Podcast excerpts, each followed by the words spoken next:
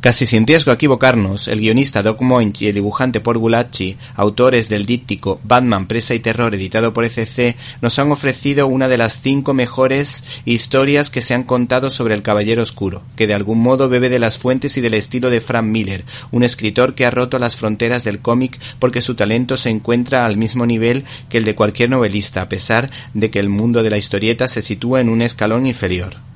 El caso es que, aunque estas dos historias fueran escritas o se escribieran en periodos distintos, ya que Presa se terminó en 1991 y Terror en 2001, pueden leerse de modo independiente, pero hay que decir que guardan mucha relación la una con la otra. El citado guionista, en el caso de Presa, con dosis de intriga, supo crear una atmósfera de miedo psicológico que fuese creciendo y que parece un estudio de psicología de cómo destruir, utilizando los medios de comunicación para provocar en la persona. ¿Te está gustando este episodio? Hazte fan desde el botón Apoyar del podcast de Nivos. Elige tu aportación y podrás escuchar este y el resto de sus episodios extra. Además, ayudarás a su productor a seguir creando contenido con la misma pasión y dedicación.